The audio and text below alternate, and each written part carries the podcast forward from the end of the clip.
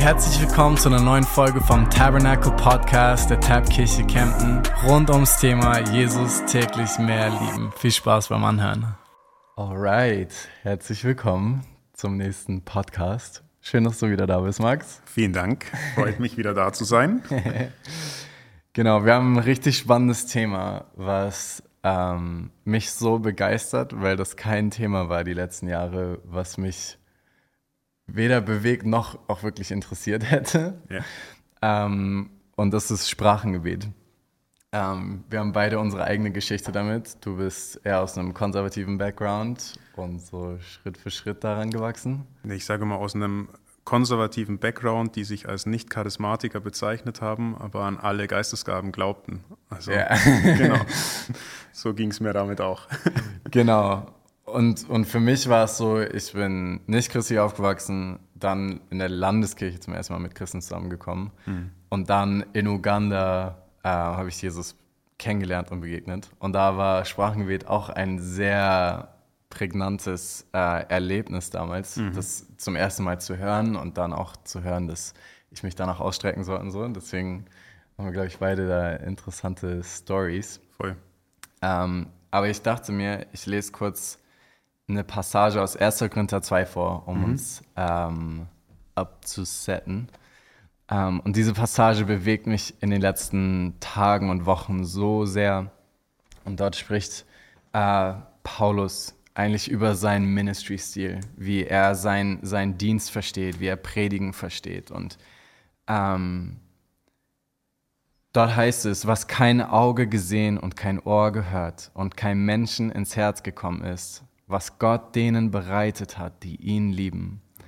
Uns aber hat es Gott geoffenbart durch seinen Geist, denn der Geist erforscht alles, auch die Tiefen Gottes. Denn wer von den Menschen kennt die Gedanken des Menschen als nur der Geist des Menschen, der in ihm ist? So kennt auch niemand die Gedanken Gottes als nur der Geist Gottes. Wir aber haben nicht den Geist der Welt empfangen, sondern den Geist, der aus Gott ist, so dass wir wissen können, was uns von Gott geschenkt ist. Und davon reden wir auch.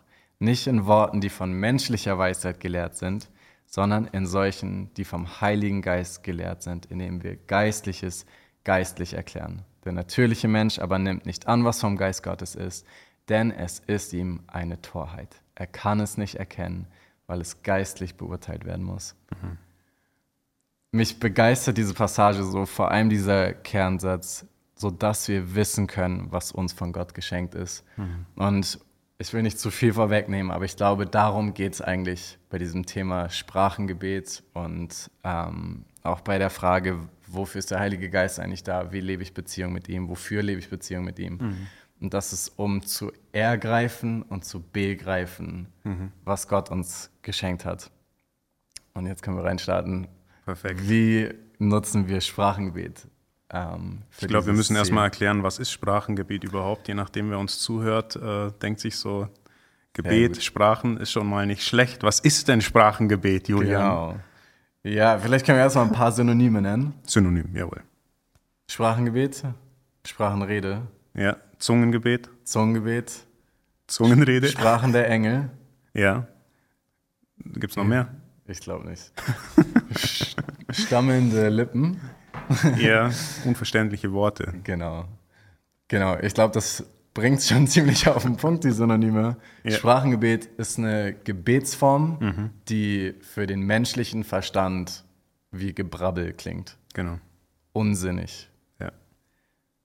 Ich habe tatsächlich letztens ein Video angeschaut, wo die Gehirnanalysen gemacht haben beim Sprachengebet mhm. und herausgefunden haben, dass tatsächlich das Sprachzentrum komplett inaktiv ist beim Sprachengebet, weil der Kopf damit einfach nichts anfangen kann. Mhm. Heißt, es sind Silben und Worte, die überfließen, nicht aus unserem Verstand, der versucht, grammatisch mhm. richtige Sätze zu formen, um Verständliches jemand anderem zu vermitteln, sondern es ist eine Sprache, die irgendwie fließt, ohne dass wir selbst wissen, ja. was wir reden. Genau. Klingt richtig weird. ist, ist, ist es auch, eigentlich. Eigentlich. Ja. Genau, das ist ähm, im Grunde ist das Sprachengebet, nämlich etwas, was meinem Kopf nichts sagt. Ja. Und eigentlich ist das auch das Schönste am Sprachengebet, weil wir oftmals beten wollen, aber gar nicht wissen, was wir beten wollen ja. oder was wir beten sollen. Ich weiß noch, ich hatte mal ein ähm, sehr herausforderndes Gespräch und habe das meiner Frau gesagt und sie hat gesagt, ja, sie betet dafür und da hat sie auch seit kurzem dann eigentlich angefangen, in Sprachen zu beten. Und ich vergleiche das immer so, wenn man sagt, so bete mal für dieses Gespräch, was macht man dann? Dann fängt man an zu beten und sagt so, ja, Herr, schenk ihm Weisheit, Herr, gib, dass der andere gut hört. Segne ihn. Segne ihn, gib ihm eine gute Zeit. Und dann kommen wir irgendwann so, okay, jetzt ist vorbei, was soll ich jetzt noch sagen? Und da hilft das Sprachengebet unfassbar, weil ich vergleiche Sprachengebet immer, ich heilige einen Raum für Gott. Nicht für meinen Verstand, nicht für das, dass ich etwas tue, sondern ich lege ihm diese Zeit bewusst hin und verbringe Zeit mit ihm und spreche zu ihm in Dingen, die ich nicht verstehe, aber wo der Geist ihn ja. ehrt, ihn preist und eintritt mit diesen Seufzern, die, ja, die ich nicht mal weiß, was ich sagen soll. Genau. genau. Ja, es gibt ein Kapitel in der Bibel, wo das genau erklärt wird, wo wir eigentlich am systematischsten sehen, was Sprachengebet eigentlich ist. Und das ist in 1. Korinther 14. Mhm. Ähm, und ich glaube, das ist das, der wichtigste Punkt zu verstehen an Sprachengebet ist, ich rede zu Gott. Und das ist, was Paulus auch ganz am Anfang in diesem Kapitel klar macht, ist, er sagt, denn wer in Sprachen redet, Vers 2, der redet nicht für Menschen, inklusive mir selbst, mhm. sondern für Gott. Denn niemand versteht es, sondern er redet Geheimnisse im Geist. Und da ist schon die erste Brücke zu dem Thema, was wir eben angerissen haben, dass es um Dinge im Geist geht, mhm. um Tiefen Gottes, die verborgen sind, nicht um meinen Verstand. Du hast gerade schon auf ein anderes Kapitel in Römer 8 angespielt. 8, Vers 26 und 27, ja. Genau. Willst du da kurz erklären, was so, was so der Kontext davon ist? Also Römer 8, Vers, Vers 26 und 27 war was, was mich schon eigentlich immer bewegt hat, selbst wo ich mit Sprachengebet nichts angefangen habe weil es für mich so eine Bestätigung war, der Geist aber tritt für uns ein mit unaussprechlichen Seufzern, wenn wir mhm. nicht wissen, was wir beten sollen, wie sich's gebührt. Mhm. Und es war für mich immer so eine Zuversicht, weil ich, ja, Gebet war, war nicht was für mich, was einfach so geflutscht ist. Mhm. Und ähm, oftmals war es für mich harte Arbeit, zu sagen, ich, mhm. ich gehe ins Gebet. Ähm, und oftmals wenn du umgeben bist als junger Christ von sehr gesalbten Betern, die dann irgendwelche Psalmen runterrattern, weil sie sie einfach mal eben Psalm 119 auswendig gelernt haben gefühlt, dann sitzt du so daneben und denkst du so, wieso sollte Gott mir überhaupt zuhören? Ja. Ähm, was kann ich denn tun? Wow. Und da mich diese, diese Verse so bewegt, weil es gezeigt hat, gerade wenn du es nicht weißt, dann übernehme ich. Und das hat mich so ermutigt, weil besser als er kann keiner beten. Ja. Und eigentlich erst die letzten Monate ist mir bewusst geworden, dass dieser Vers sich definitiver auf die Sprachenrede bezieht, weil mhm. gerade dort tritt er ein ja. mit einer Sprache, die für uns Menschen nicht zu greifen ist, die sich ja. nach Seufzen und Gebrappel anhört, wie ein kleines Kind, ein Baby, das kommt und einfach nur ruft. Also ja. unsere Kleine ist jetzt ein Jahr alt und es ist so faszinierend, es kommt nur da, da, babara, babara raus, aber du weißt genau, was sie will als Vater. Amen. und und das, das bewegt mich so zu sehen, der Geist tritt für uns ein und vielleicht gleich da mal nochmal eine Sache weiter. Wer in einer Sprache redet, heißt es in 1. Korinther 14,4, der erbaut sich selbst. Wer aber weiß sagt, erbaut die Gemeinde. Mhm. Und das wird oftmals so negativ gesehen, so wer in einer Sprache redet, der erbaut sich selbst, aber wer weiß, sagt, der erbaut die Gemeinde. Aber eigentlich ist es genau das, wonach wir ja alle uns sehnen, dass wir mhm. aufgerichtet werden vor ihm, dass wir, ähm, wie heißt es, wir sind ein Tempel des lebendigen Gottes, hineingepflanzt in das große Werk, aber auch wir als einzelner Stein ja. sollen aufgerichtet werden zu seiner Ehre. Ja. Und dann zu sehen, er erbaut mich, er richtet mich auf, er macht aus mir das, was ich sein soll. Und ich glaube, das ist dieses, der Kern von Sprachengebet. Ein Bewusstsein, ich trete in die Gemeinschaft mit Gott ein. Ich glaube, du hast vor kurzem, ähm, oder ich habe es gelesen, Matthäus 6, Vers 6. Ich trete in diese Gemeinschaft mit Gott ein. Ich rede mit ihm, ich spreche mit ihm in, in einer Sprache, die ich selber nicht mal verstehe, aber ich weiß, ich kann mit ihm interagieren. Ja. Und er hört es so, wie es wirklich sein soll. Ja. Und ähm, das bewegt mich so gerade am Sprachengebet zu sagen, in aller Unwissenheit und Unfähigkeit, ihm die Dinge hinzulegen, in, aller, in all meiner Schwachheit nicht erkennen zu können, wie herrlich und kostbar und heilig er ist, ja. darf ich ihm zurufen in dieser Sprache, die er versteht, so wie es sein soll, was ihm Ehre bereitet und was ihm Freude bereitet. Und im Umkehrschluss, weil ich ihm Freude bereite, mhm.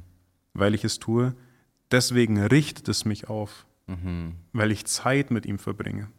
Ja. Für mich war Sprachengebet so ein bisschen, ähm, Sorry, wir verlassen gerade den, Nein, das ist super. Den, die Roadmap, aber ähm, ich hatte vor kurzem ein Gespräch mit jemandem, der hat zu mir gesagt, aber Max, wir sind jetzt eigentlich schon am, am, am praktischen Ding, aber Max, wie ist es, wenn ich weiß nicht, ob ich das Sprachengebet habe? Ähm, und dann ist Gott da und dann sagt er nur, was redet der eigentlich da für komisches Zeug? Mhm. Und dann, dann kam mir ein Gedanke von Gott, den fand ich so stark, weil ich gesagt habe, was hat Gott davon, dass du fastest? Mhm. Nichts. Gott hat nichts davon, dass du fastest. Ihm ist es doch völlig egal, ob du jetzt ein Brot isst oder nicht. Also selbst im, im, im schlimmsten Fall ist es was? Ich heilige ihm diese Zeit. Ich gebe ihm einen Raum, wo ich bewusst sage, jetzt begegne ich dir. Ich rufe dir das zu. Ich will dir begegnen. Ich will diese Zeit heiligen. Und mein Verstand hat davon nichts, mhm. sondern das gehört dir. Ich spreche ja. dir die Geheimnisse zu ja. und vertraue auf den Geist, dass er es übersetzt und dass es dir eingibt. Ja, das ist richtig gut, weil ich glaube, wir, wir treffen da gerade auf so einen Punkt, wo wir realisieren, dass Gebet vielleicht was anderes ist, als wir ursprünglich dachten. Mhm. Und das merken wir daran, dass, dass Paulus nicht nur sagt, wenn ihr nicht wisst, was ihr beten sollt, sondern er sagt, denn wir wissen nicht, was wir beten sollen. Mhm. Heißt, er setzt es voraus, dass wir nicht beten können. Genau. Das ist nicht nur so der Joker im Ärmel, wenn mir die Worte ausgehen, mhm. aber ich trotzdem noch was zu sagen haben will. Ja. Sondern es geht darum, wir wissen nicht, wie wir beten sollen. Mhm. Die eine Frage, die die Jünger Jesus gestellt haben, ist, Herr, lehre uns beten. Mhm. Und, und das, was du eben angerissen hast in Matthäus 6, Vers 6, ist genau das, dass Jesus sagt, Gebet geht nicht um die Worte, mhm. plappert nicht wie die Heiden, mhm. die versuchen, um ihrer vielen Worte willen Gottes Aufmerksamkeit zu erhaschen, sondern wenn ihr betet, geht in euer Kämmerlein, schließt die Tür zu und euer Vater, der im Verborgenen ist, wird es euch öffentlich vergelten. Mhm. Heißt, es geht um die Gegenwart des Vaters, um Gemeinschaft mit dem Vater, nicht um möglichst viele Worte, um ihn zu informieren. Bitten und danken, wie, was er eh schon weiß. Genau, mhm. genau. Gott braucht nicht meine Information. Ah, übrigens steht noch das an, würdest du das segnen? Und, und du bist hier, der Herr der Herrscher, genau. Oberst der Engel. genau, sondern es geht um Gemeinschaft mit ihm. Ich habe da einen coolen, coolen Satz dazu gehört. Mhm. Ähm, sorry, wenn ich da unterbreche. Aus dem ähm, im, im, Alten Testament. Ich kam noch nicht dazu, es nachzuprüfen. Falls ihr das wisst, schreibt es gerne auch in die Kommentare. Wir haben es ja nicht gemacht, dann schreibt uns eine E-Mail. Aber ähm, das fand ich so krass, weil er gesagt hat, Gebet im Hebräischen vom Wort her bedeutet eben genau nicht das, dass ich ihn informiere oder ihm die Bitten stelle, mhm. sondern dass ich ihn begegne und dadurch erkenne, wie er ist und dadurch mein Denken verändert wird. Ja. Und ich glaube, das ist der Kern, was du auch gerade gesagt ja. hast, oder? Voll. Genau, und ich glaube, das ist ein Mindset-Shift, weil Gebet auch verschiedene Facetten hat. Es gibt mhm. Dinge wie Fürbitte, mhm. wo wir konkret für ein Thema einstehen. Und selbst da ist es so, dass wir nicht einfach nur unseren Willen Gott vortragen, sondern ähm, ich glaube, Jakobus sagt es, dass wir in, wo wir in seinem Willen bitten, gewährt er uns mhm. unsere Bitte. Und deswegen ist Fürbitte ist auch eigentlich das Nehmen des Wortes. Und Mike Bickle sagt immer, Fürbitte ist, wir sagen Gott, was er uns gesagt hat, mhm. was wir ihm sagen sollen. Ja. Heißt, wir sagen, hier steht in Joel 2, ja. du wirst deinen Geist ausgießen. Ja. Herr, gieß deinen Geist aus. Ja. ja, Amen zu dieser Verheißung. Und auch dort ist es, dass er uns beten lehrt. Mhm. Durch sein Wort und durch seinen Geist, wo wir für Israel einstehen, obwohl wir vielleicht sagen, eigentlich betrifft mich das gefühlt nicht, aber mhm. es ist auf seinem Herzen. Mhm. Und deswegen trete ich dafür ein. Ähm, und da ist es auch nicht eine Information, ach, übrigens, hier in der Ukraine ist Krieg, würdest du da eingreifen, sondern mhm. zu sagen, nein, du hast verheißen, dass du aus den, aus den Schwertern äh, Flüge, machst, genau, ja. Flüge machst. Ja. Und Herr, wir wollen diese Verheißung sehen. Ja. Und es, ähm, dann ist auch wieder Gemeinschaft der Kern. Mhm. Und mit ihm über sein Wort zu agieren, sein Herz zu sehen und sagen, wir wissen doch, du willst das wegnehmen, mhm. du willst das schenken. Und dann fangen wir an, mit ihm auf dieser Ebene äh, Gemeinschaft zu haben. Ja.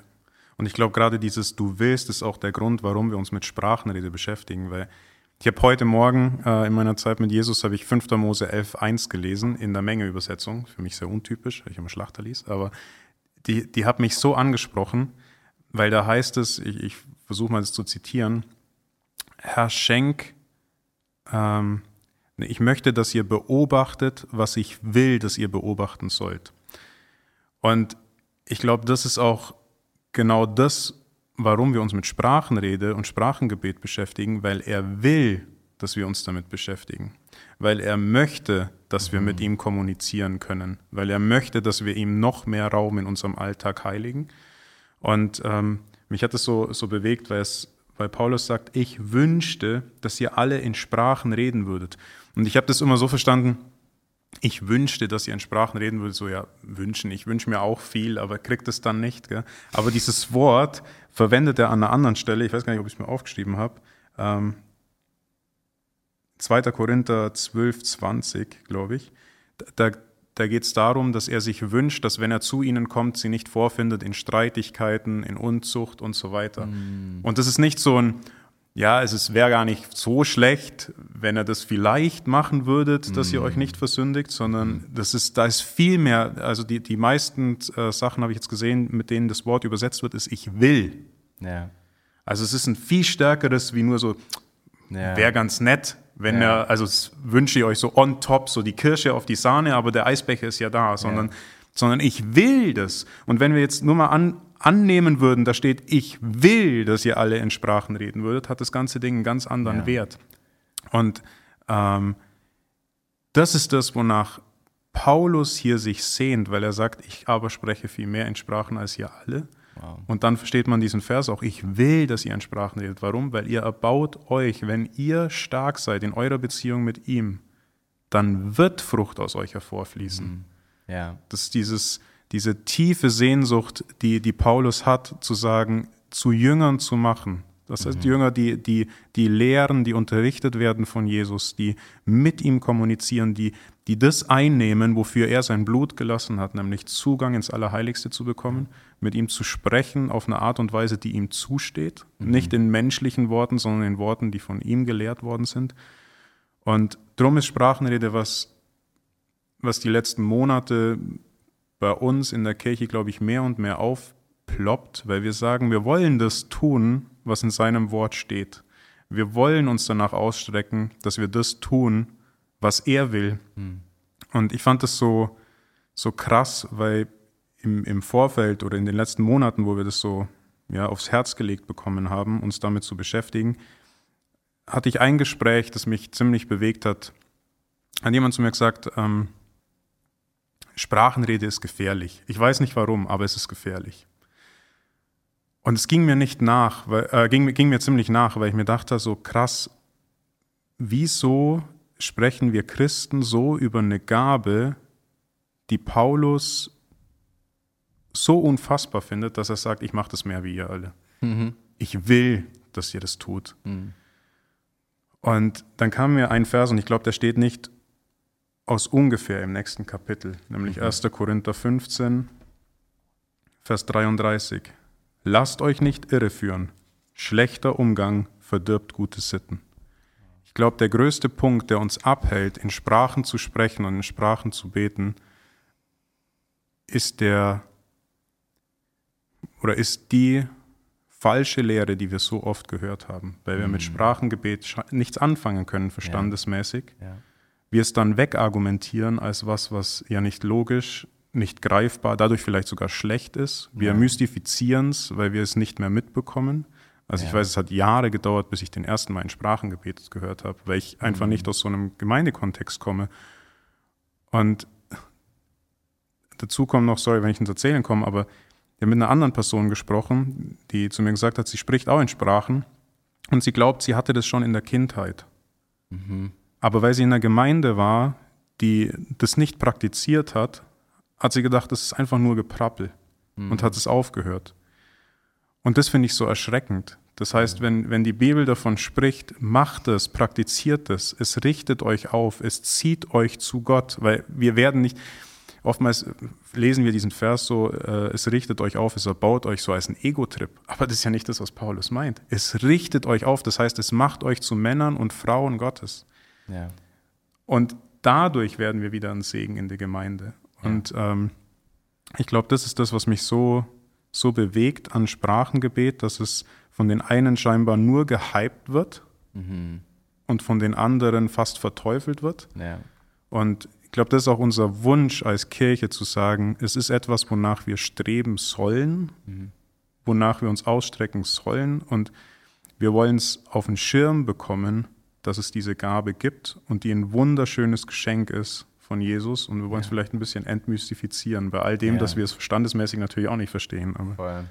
Ja, ich glaube, das, was du anreißt, ist richtig gut, weil wir bestimmte Bilder, glaube ich, haben. Wir haben vielleicht ekstatische Bilder von mhm. irgendwelchen wilden Veranstaltungen in Amerika vor Augen, von Meetings, wo wir nicht wissen, was ist da passiert, mhm. wer hat gepredigt ist das falsch, ist es, ähm, ist es gut? Und ich glaube, dass da so viel Emotion oder so intuitive Reaktion ist, so, boah, ist das weird oder das kann ja nicht von Gott sein, ähm, dass wir uns verschanzen. Und ich glaube, was dazu beiträgt, ist, wenn wir dieses Kapitel äh, 14 mhm. in 1. Korinther falsch lesen, weil Paulus auch anspricht, dass diese, diese Gabe wunderschön ist, aber einen Rahmen braucht. Genau. Ähm, und, und ich glaube, da müssen wir reingraben, zu verstehen, woher kommt dieser, dieser Impuls von Paulus, Sprachenrede mhm. einzuschränken? Mhm. Was meint er damit und was meint er nicht? Mhm. Und du hast jetzt schon angerissen, was er damit nicht meint, ist nicht zu sagen, die Sprache ist, äh, die Sprachenrede ist gefährlich, mhm. sie, sie hat nichts in der Kirche zu suchen, bitte lasst nicht zu, dass irgendjemand Ungläubiges das hört, mhm. weil das wäre super peinlich, weil diese mhm. Sprachenrede so weird ist. Das ist nicht, was er sagt, sondern er hat einen anderen Punkt, den du auch schon angerissen hast, nämlich, dass Sprachenrede den Redenden erbaut, mhm. weil sein Geist aktiviert wird. Aber dadurch, dass du meine Worte nicht verstehst, es nichts bei dir auslöst. Ja. Und deswegen sagt er, ich will, dass wenn ihr in der Kirche seid, dass ihr eher weiß sagt, dass ich sage, Max, ich habe den Eindruck, dass Gott zu dir sagt, da, da, da, da, da. Und, und du dann merkst, oh krass, Gott spricht zu mir und dich das erbaut mhm. in deinem Glauben. Und dort findet dann gegenseitiger Austausch statt. Und Paulus sagt, ähm, ich will, dass ihr diese Gabe in der Kirche mehr praktiziert, mhm. weil der Kontext es so, so scheinen lässt, dass die Korinther in die Kirche gekommen sind und statt zu predigen eine Sprachenrede gehalten haben. Mhm. Oder statt, statt Ansagen zu machen, keine Ahnung, oder miteinander, füreinander zu beten, nur noch in Sprachen gebetet haben und dann kein Miteinander mehr möglich war, weil jeder für sich persönlich mit Gott gesprochen hat, aber kein geistlicher Austausch innerhalb des Leibes mehr möglich war. Kann man sagen, es wurde eine Gabe zu der Gabe gemacht. Ja, mhm. genau. Und das, was dann passiert, ist, dass, dass fast ein geistlicher Contest, so ein mhm. Wettbewerb stattfindet. Wer ist geistlicher? Wer kann radikaler in Sprachen reden mhm. oder hat den längeren Atem? Mhm. Und deswegen sagt Paulus, wenn ihr in Sprachen redet, dann trachtet danach, dass ihr die Auslegung empfangt, mhm. weil er nicht sagt im boah, Kontext von Gemeinschaft. Richtig, mhm. genau. Deswegen, und, und das ist so ein klarer Beweis, dass er nicht sagt, bitte betet nicht in Sprachen in der Kirche, weil das ist richtig weird und wenn jemand von der Straße reinkommt und das sieht, denkt er, ihr seid crazy. Er sagt, er verhindert es nicht sogar. Genau, er mhm. sagt, verhindert das Beten in Sprachen nicht und er sagt, haltet gerne eine Sprachenrede, mhm. aber nicht zu viele mhm. und wenn dann, trachtet danach es auszulegen, damit alle erbaut werden. Heißt, er gibt dieser Gabe einen Rahmen, wo er sagt, ihr sollt keinen geistlichen Wettbewerb führen, mhm. wer die krassere Gabe hat. Weil Paulus eh der krasseste ist. Richtig. weil, und da dieses altbekannte Kapitel 13 in 1. Korinther, weil er sagt, der Geist ist ein Geist der Liebe. Mhm. Und wenn, dort sagt er nämlich, wenn ich in Sprachen der Menschen und der Engel rede, mhm. aber keine Liebe hätte, so wäre ich ein tönendes Erz oder eine klingende Schelle. Mhm. So, dein Sprachengebet ist nichts wert in der Gemeinde, mhm. wenn du es nicht aus Liebe tust mhm. oder in Liebe dich prüfst. Mhm. Und, und das ist der Kontext, wo, von wo aus er einschränkt. Ich, ich fand es so cool, ich, äh, ich weiß nicht mehr, wer es war, der gesagt Kapitel 12 ist, sind die Gaben, Kapitel 13 ist der Geist der Gaben und Kapitel 14 ist die Anwendung der Gaben. Genau. Das fand ich stark. Wenn du Kapitel 13 auslässt, dann nützt dir die Gabe nichts, ja. weil der Geist ein falscher ist oder beziehungsweise einfach es leer ist. Genau, es ist dieses genau. Gaben des Geistes und ja. Liebe ist der Geist der Gaben. Genau. Die Gaben um Liebe, aus Liebe, für ja. Liebe. Ich finde es so, so bewegend, dass Gott uns die Möglichkeit gibt, mit ihm zu kommunizieren als absolut schwache Gefäße. Mhm. So dieses, ich, ich gebe euch alles, was ihr braucht. Und das ist das, was mich auch so, so fasziniert. Die Sprachenrede es kommt ähm, in manchen Gemeinden total vor, aber in der breiten Christenheit scheinbar noch nicht so. Und derweil ist es genau das, was ähm, Jesus eigentlich, bevor er in den Himmel auffährt, in Markus 16 bespricht. Er sagt, diese Zeichen werden denen folgen, die gläubig werden. Mhm. Das fand ich so faszinierend, weil früher immer gesagt, diese Zeichen werden den Aposteln folgen, aber das steht da einfach nicht. Diese Zeichen ja. werden der ersten Christenheit folgen. Das steht da nicht, sondern diese Zeichen ja. werden denen folgen, die gläubig sind. Ja. Sie werden Dämonen austreiben und sie werden in neuen Sprachen sprechen. Und damit meinen wir nicht, dass es, wenn du die Sprachenrede nicht hast, dass das bedeutet, dass du den, den Geist nicht hast oder nicht gläubig bist oder nicht errettet bist, sondern ähm, ich glaube, Lukas 6, 45 ist es, wessen das Herz voll ist, dessen geht der Mund über. Mhm. Also, ähm, wenn ich, wenn ich den Geist von Gott bekommen habe, den Heiligen Geist, mhm. wenn er in mir Wohnung genommen hat, dann wird es sichtbar werden in meinem Leben und gerade übers Sprechen. Wenn ja. wir mit dem Mund bekennen, das heißt, ich werde anfangen zu evangelisieren, ich werde anfangen zu Weissagen oder ich werde anfangen ähm, zu Lob singen ja. oder eins der Zeichen, dass ich den Geist habe, ist und ich werde in Sprachen sprechen. Ja. Und ich glaube auch, dass ein Großteil der Leute, die sich danach ausstrecken, in Sprachen zu sprechen, es tatsächlich schon haben, mhm. ähm, aber es versuchen, verstandesgemäß zu begreifen ja. und sich wundern, warum es nicht losgeht. Ja. Und ich glaube, da können wir auch ein bisschen über, über die Praxis sprechen, weil ähm, Sprachenrede ist nicht was, was völlig über einen kommt, was man nicht kontrollieren kann, was mhm. ähm, von einem Besitz ergreift, sondern es ist eine bewusste Entscheidung. Mhm. Es ist, früher habe ich mich dagegen gegen gewehrt zu sagen, es ist was, was man lernt, aber ich glaube, es ist was, was man lernt, weil es ist eine Sprache und Sprache lernen wir mhm. und wir beginnen sie einzusetzen, Stück für Stück. Und ja. vielleicht kannst du da ein bisschen was dazu ja. zu sagen. Genau das, was dieses Kapitel 14 in 1. Korinther so deutlich macht, ist, dass Paulus sagt, ihr habt die Entscheidung, mehr in Sprachen zu beten mhm. oder weniger. Ja. Und ich kann euch sagen, sprecht so nicht in Sprachen in der Kirche, sondern so, weil ihr diese Gabe kontrollieren könnt mhm. und einsetzen könnt. Und deswegen glaube ich auch, um da reinzuwachsen, und bei mir war das auch so, und dadurch, dass ich so frisch im Glauben war, hatte ich kein kulturelles Beiwerk oder eine mhm. Prägung, ich dachte, es würde über mich kommen, mhm. weil das so was war, was ich gehört habe von anderen. Aber ich bin dann zu, durch Zufall auf eine Ressource gestoßen, wo es hieß, so probier es einfach aus. Mhm. Und dann habe ich das angefangen und beim ersten Mal war ich so, okay, keine Ahnung. Ich habe mhm. einfach das versucht nachzumachen, was mein Pastor damals gemacht hat. Und ich hatte dann aber das Gefühl, dass es irgendwie angenehm war. Mhm. Auch wo ich, obwohl ich noch nicht sagen konnte, so, boah, krass, ich, ich, bin voll vom Geist erfüllt und es mhm. ist voll die geistliche Sprache, sondern es war so interessant. Mal schauen, was, was damit passiert. Und das habe ich letztens auch einer aus unserer Kirche gesagt. Ich glaube, dass es hilft, nicht dafür zu beten, dann zu warten, ob es über mich kommt, sondern anzufangen. Und dadurch, dass mein Verstand es nicht begreift, wie du gesagt hast, wird mein Verstand in erster Linie fragen, so, hä, was soll das jetzt? Mhm. so, du kannst es nicht ergreifen oder begreifen. Und was dann wichtig ist, ist, glaube ich, im Glauben dafür zu beten, das für eine Zeit lang auszuprobieren und zu sagen, ich werde die nächsten zwei Wochen jeden Tag mir fünf Minuten nehmen mhm. und sagen, Herr, gib mir diese Gabe und dann probiere ich es aus.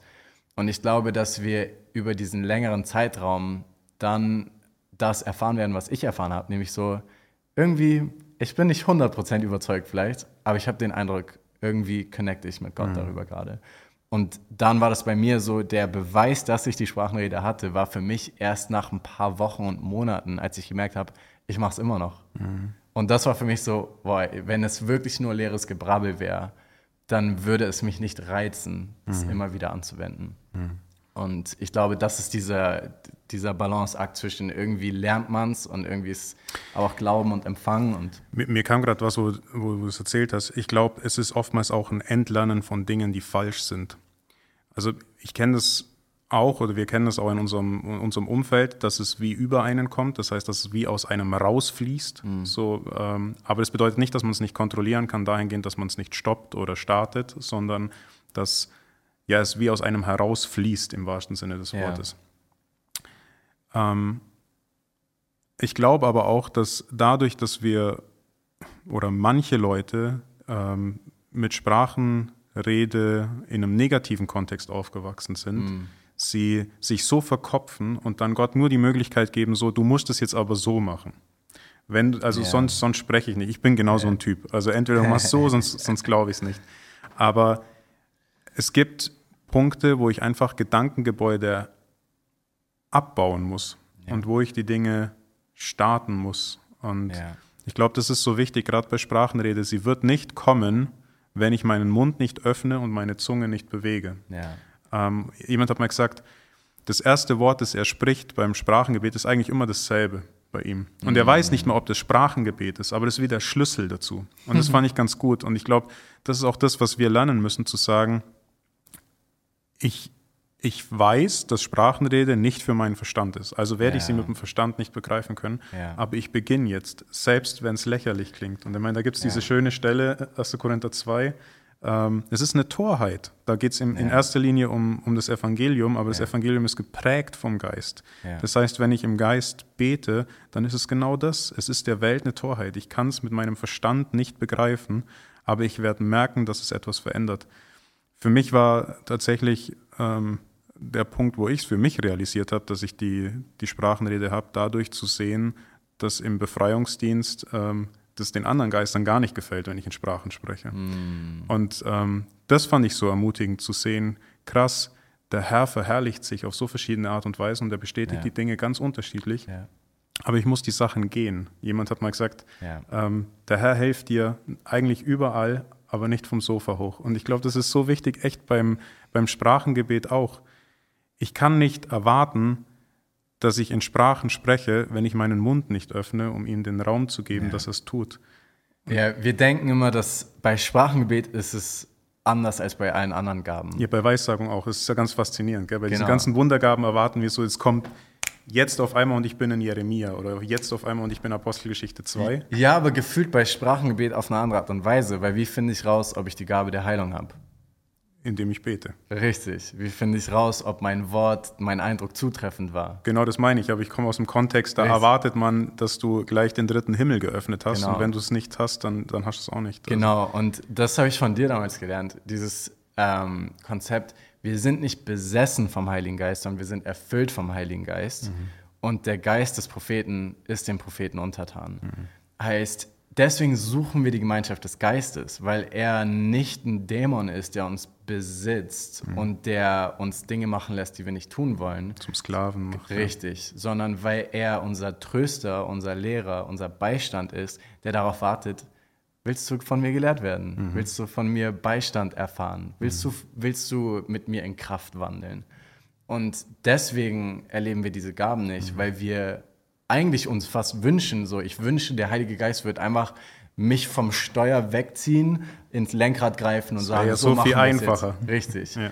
Aber das, wenn wir drüber nachdenken, ist das nicht mal wünschenswert. Aber so erwarten wir es. Mhm und legen dann einen Maßstab dran, den wir bei anderen Gaben wie bei Heilung nicht dran setzen. Bei Lehre auch nicht. Also bei, ich boah, würde nie mehr. predigen, wenn, wenn zu mir einer gesagt hat, entweder du predigst jetzt 100% perfekt ja. oder du lässt es sein. Dann muss ich sagen, ich Richtig. bin nicht Jesus. Also, ja.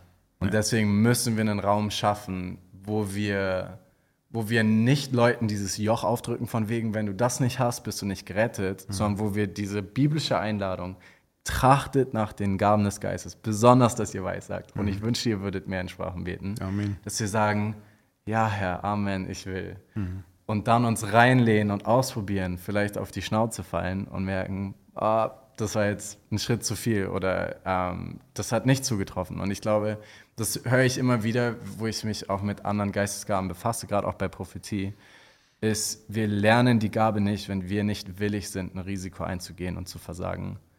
Wenn ich nicht willig wäre, mich zu blamieren, indem ich sage, ich habe den Eindruck, jemand ist hier, der da und damit ein Problem mhm. hat und niemand da ist. Wenn ich davor Angst habe, werde ich nie in die Gabe der Weissagung reintreten. Mhm weil, weil meine Ehre mir wichtiger wird, als sein, ja. sein Raum zu sprechen durch mich. Mhm. Und deswegen kommen wir wieder zu diesem Torheit, Demut, mein Verstand demütigen, ihm mhm. Raum geben und ihm alle Ehre geben dadurch. Ja. Und auch das ähm, Hebräer 11, 6 ist es, dass wir in Glauben kommen und erwarten, dass wenn wir den Vater bitten, er uns keine Schlange gibt, sondern er gibt uns Brot, er gibt uns Nahrung, das, was wir brauchen. Ja. Und dass er die belohnen wird, die ihn suchen. Ich glaube, das ist ja. so wichtig, dieses Bewusstsein zu haben. Ich, er will das ja. Ich, meine, ich habe vor kurzem ja darüber gesprochen. Er, er, er will die Dinge, er möchte uns das geben. Also ähm, wie, wie können wir nur denken, dass der Vater im Himmel nicht möchte, dass wir auferbaut werden, geistlich? Und das ist, glaube ich, auch der Vers von Jesus, der jede Sorge, was ich mir damit einfange, wenn ich anfange, in Sprachen zu beten, mhm. ähm, brechen muss. Weil wenn ich danach trachte, mehr von ihm zu haben, besser mit ihm reden zu können und seinen Geist in Gemeinschaft erleben zu können, wie ja. sein Wort sagt, dann bitte ich für Brot mhm. und er wird mir keinen Stein geben und er wird nicht zulassen, dass der Feind mir einen Stein einheimst, wenn ich nach ihm suche. Und also das Schlimmste auf die Schnauze fallen, das ich im Sprachengebet haben kann, ist, dass ich ihm fünf Minuten, eine halbe Stunde oder eine Stunde meiner Zeit geschenkt habe. Ja. Und ich glaube, ihm Zeit zu schenken, wird mir immer zum Segen werden, ja. aus was für Gründen auch immer. Ja. Und deswegen will ich echt einladen zu sagen, zum einen sei biblisch, Streck dich nach dem aus, wonach Paulus sich gesehnt hat, dass wir es tun. Und zwar nicht als ein, mhm. eine Kirsche auf der Sahne, sondern ich will das. Ich will das für euch. Es tut euch gut. Ja. Es richtet euch auf. Schlechter Umgang verdirbt gute Sitten. Das nächste Kapitel. Mhm. Aber er tut euch gut. Ja. 2. Korinther 13, 13, den du so oft zitierst. Und mhm. die Liebe Gottes und die Gnade des Herrn Jesus Christus und die Gemeinschaft mit dem Heiligen Geist sei mit euch allen. Also betet im Geist, Gebt ihm den Raum, sehnt euch danach, dass er es tut. Und ähm, ich weiß von Leuten, die, die strecken sich danach aus. Bei meiner Frau, ich glaube, die hat sich, ich weiß nicht, also ein Jahr intensiv, aber mehrere Jahre danach ausgestreckt. Und mhm. es kam dann. Und ich glaube, das ist das Entscheidende, ist darauf zu vertrauen, er wird es tun zu seiner Zeit. Und deswegen bin ich nicht ungeistlicher, wenn ich es noch nicht habe, ja. Und es ist an ihm, es dann zu vollbringen. Aber ich will ihm den Raum geben, dass er wirken kann. Ja. Und ich werde es nur schaffen, ähm, wenn ich spreche und wenn ich es versuche. Ja. Und wenn ich meinen Mund öffne. Und so ist es bei, bei jeder Gabe. Ähm, ich muss es tun im Bewusstsein, dass es ich niemals sein kann. Wenn ich predige, weiß ich, Herr, ich brauche dich. Mhm. Aber trotzdem gehe ich nach vorne in all meiner Schwachheit und öffne das Wort und versuche es zu lehren, auch wenn ich nicht Jesus bin, der, ähm, der die Bergpredigt hält. Da bin ich noch weit, weit, weit, weit weg davon. und trotzdem sind wir dazu aufgerufen, zu lehren und zu predigen. Trotzdem sind ja. wir aufgerufen, ähm, Dienste der Hilf Hilfeleistung zu vollbringen, auch wenn wir oftmals auch da mangeln oder fehlen. Und genauso sind wir aufgerufen, in Sprachen zu sprechen und ich muss meinen Mund öffnen. Und ich glaube, eins der, der wichtigen Punkte ist tatsächlich auch, ähm, wenn es dir so geht, der du zuhörst und du mitbekommst, krass, die Bibel ruft mich auf, in Sprachen zu sprechen. Und bisher war ich aber eigentlich anti oder war kritisch oder wollte schon aufhören, als ich mitbekommen habe, dass, dass die darüber sprechen, dass du Buße tust.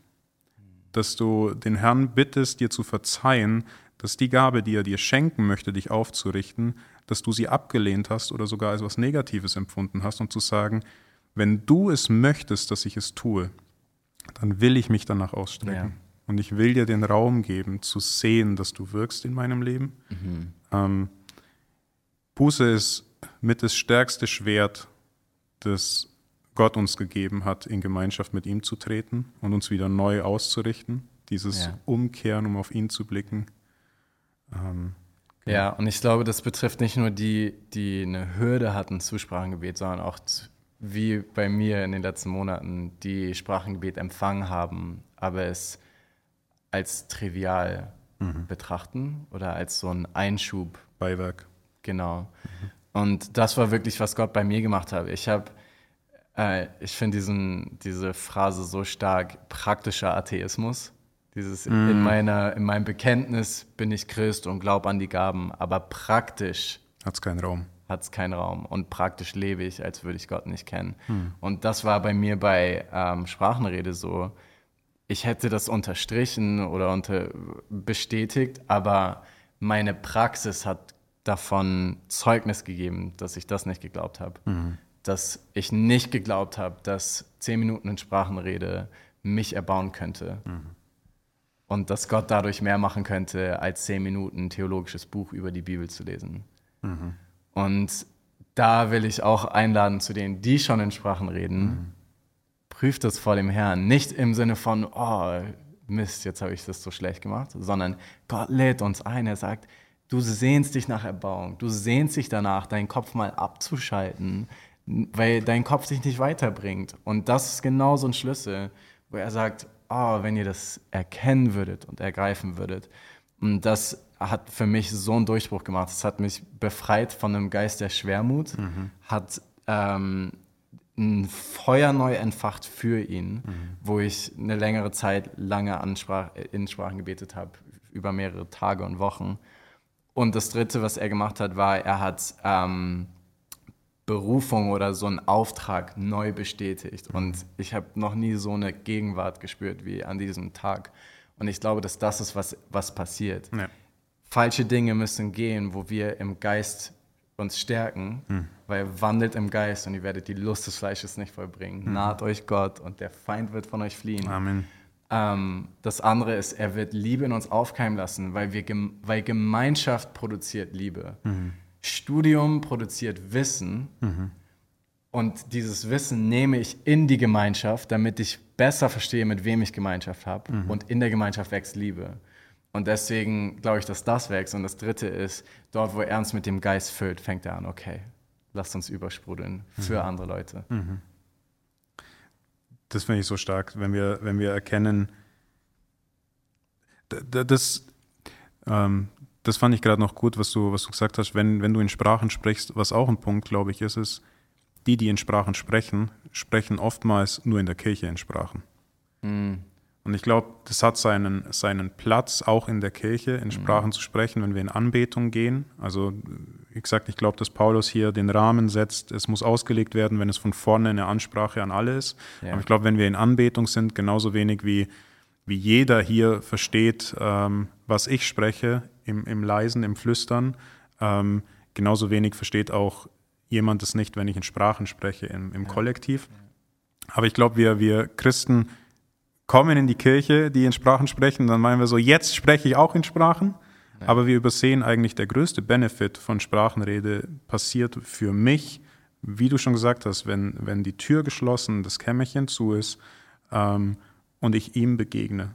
Ja. Und ich glaube, das ist auch ein wichtiger Punkt zu sagen, ich will das nutzen, auch gerade im Stillen, im Verborgenen, ihm die Zeit geben und ihn dort anzubeten, ihm dort die Ehre zu geben. Oder ich fand so cool, Michael Miller hat das gesagt, ähm, mit, er betet für seine Kinder in Sprachen mhm. und stellt sich dann einen Timer. Und ich fand das zuerst so un ungeistlich, aber schon fast deutsch. Gell? Ich stelle mir einen Timer und bete. Aber das war so cool, weil ich habe dann mir einen Timer gestellt, ich glaube eine halbe Stunde und habe auch für, ich weiß gerade das Anliegen nicht mehr, aber habe dann dafür gebetet. Und es war so, so bereichernd, weil ich wusste, ich habe jetzt eine halbe Stunde diese Zeit im Herrn hingelegt für dieses Anliegen und mhm. um ihn anzubeten. Und es war so eine Kraft, die da draus geflossen ist, wo ich gesagt habe, das hat, das hat keiner mitbekommen, das hat keiner gesehen, aber das war diese. Zeit, die ich mit ihm verbracht habe. Und ich glaube, ja. da lädt uns die Sprachenrede ein, tatsächlich zu sagen, so, ich, das habe ich so oft auch, ich weiß gerade gar nicht, was ich für einen beten soll. Ich habe vor kurzem, ähm, ich glaube vorgestern, habe ich die Bibel gelesen und dann kam mir ein Eindruck ähm, für eine Person, die, die, die wurde fast geschrien in meinem Kopf. Ich, keine Ahnung, war mm. ganz, ganz krass. Und dann habe ich den Herrn gefragt, so, für was soll ich beten? Was, was ist dran? Und kam aber nichts. Und dann habe ich gedacht, okay, dann bete ich jetzt in Sprachen einfach für mm. ihn. Und das war so ein Geschenk, weil ich wusste, ich bete jetzt nicht einfach irgendwas, mm. sondern ich lege diese Person im Herrn hin und vertraue darauf und weiß, dass er es hören wird, wie es soll. Ja. Und das ist so eine Ermutigung, ähm, zu wissen, ich gebe es ihm jetzt. Ja, ja. Wir kommen noch zwei Punkte zum Praktischen. Mhm. Ähm, Madame Guyon hat ein super krass hilfreiches Bild mal beschrieben äh, von der Art und Weise, wie wir in Gottes Gegenwart kommen und wie wir Gemeinschaft mit dem Heiligen Geist erleben können. Und sie hat gesagt, es ist wie so ein Feuer, das wir anfachen. Mhm. Ich war nie Pfadfinder, deswegen bin ich da nicht besonders gut drin. Aber ähm, es gibt ein zu wenig Anfachen mhm. und es gibt ein zu viel Anfachen, mhm. wo wir das wieder auslöschen. Ja. Richtig. Mhm. Genau. Und sie hat es so beschrieben, dass wir sanft dieses Feuer in uns anfachen. Mhm. Der Geist, der in uns ist, wie, wie die Feuersäule, die Gegenwart Gottes in Exodus. Mhm. Aber dass es nicht aus unserer Kraft ist, sondern aus der Energie des Feuers, ähm, dass, dass dieses Feuer wächst. Und das fand ich hilfreich bei, bei Sprachengebet und vielleicht auch durch unsere kulturelle Prägung, wie wir es angewandt gesehen haben mhm. in super energischem Rufen oder ähm, und ich glaube, dafür gibt es eine Zeit, wo wir im mhm. Gebet wirklich kämpfen, wo wir unsere Stimme erheben. Im Alten Testament wird Gebet häufig als die den Herrn anrufen mhm. beschrieben. Und deswegen, ich glaube, das ist gut. Aber ich weiß, dass ich manchmal versuche, gerade auch Sprachengebet wie so einen Knopf zu drücken, mhm. sagen, okay, ich teleportiere mich jetzt in die Gegenwart, indem ich diese Gabe anwende und dabei mache ich genau den Fehler, dass ich nicht meinen mein Blick auf seine Gegenwart richte und versuche, das, was schon da ist, der in mir wohnt, mhm. der in mir lebt, der mich umgibt, das mir bewusst zu machen, sondern wo ich versuche, mich wohin zu transportieren durch mhm. diese Gabe. Und ich glaube, dass das ein zu viel Fächern ist, mhm. was diese, dieses Feuer wieder ausfacht. Und deswegen will ich euch einfach ermutigen, dass betet sanften Sprachen und führt euch das vor Augen dass er da ist, mhm. dass er gegenwärtig ist. Und es ist Gemeinschaft mit dem, der schon da ist, mhm. nicht, ein, nicht wie die Balspriester ein Versuchen, die Aufmerksamkeit zu bekommen von jemandem, der weit mhm. weg und distanziert ist. Und ich glaube, eine Hilfe, die Paulus auch in 1. Korinther 14 anspricht, ist, in Sprachen sanft zu singen, mhm. ihm unser Herz hinzuhalten im Lobgesang, sanft in Sprachen zu singen und dadurch unser Herz zu öffnen für den, der schon da ist. Mhm. Ähm, das und das ist eine Falle, wo ich häufig reingetappt bin. Deswegen ja. will ich euch das ersparen Sehr und stark. mir selbst zusprechen. ähm, aber genau das ist Geist, das sind die Geistesgaben nicht und das besonders auch Sprachenrede nicht. Mhm. Ist nicht ein, ich mache jetzt das und Gott muss dann springen, wie ich es mir vorstelle, sondern es ist ein, ich trete in die Atmosphäre ein, die mich immer umgibt und erfüllt. Und lass mich verändern von ihm, würde ich sagen. Nee, mich, mich fasziniert das so, was du gerade auch gesagt hast mit dem, ähm, ja, mit dem, mit dem Knopfdrücken, gell? Zu, zu, sagen, so ich, ich beam mich durch die Sprachenrede zu Gott, aber vergesse eigentlich, dass ich zu Gott komme. Mm. Also so wie, ähm, ich habe es gerade gesagt, wir vergessen oft die Schuhe auszuziehen ja. beim Sprachengebet, so wie Mose, bevor er den heiligen Boden betritt, zu sagen, ja. ich bete jetzt in Sprachen, aber ich mache es mit einem bewussten Schritt, ihn zu suchen, ihn zu ehren, ihn zu achten. Ja. Ähm, ja. Voll. Ja, und ich glaube, das Spannende ist, dass wir immer in, diesen, in, diesem, in dieser Spannung zwischen Maria und Martha pendeln. Mhm. Weil Maria und Martha, zwei Schwestern, haben beide Jesus bei sich im Haus und es gibt zwei Arten und Weisen, wie wir damit umgehen. Entweder wir versuchen aus eigener Kraft Jesus was zu bringen mhm. und Jesus dazu zu bewegen, das zu achten, was wir machen, weil das ist mir diese Woche das erste Mal aufgefallen, wenn wo, wo Martha sagt, Herr, stört es dich nicht, dass ich hier alles mache und Maria nichts macht, sagt sie eigentlich nicht, Maria ist so schlecht, sondern sie sagt, Herr, siehst du eigentlich, wie viel ich mache? Mhm. Und das war für mich, ich dachte immer, sie, sie pumpt Maria an, aber eigentlich pumpt sie Jesus an, dass er nicht wertschätzt, was sie macht.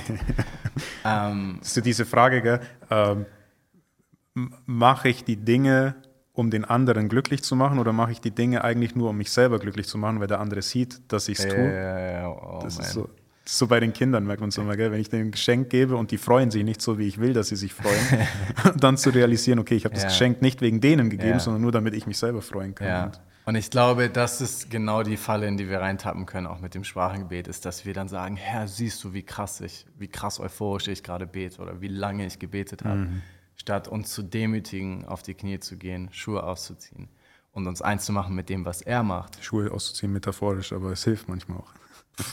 ja, du kriegst immer kalte Füße. Ja, aber ich ziehe tatsächlich oft die Schuhe aus äh, im Gebetsabend. Ja. ja sehr gut, sehr schon. gut. Ja. Ja, das, ich glaube, das ist das Entscheidendste, immer wieder neu sich bewusst zu machen, warum tue ich die Dinge oder für wen tue ich die Dinge?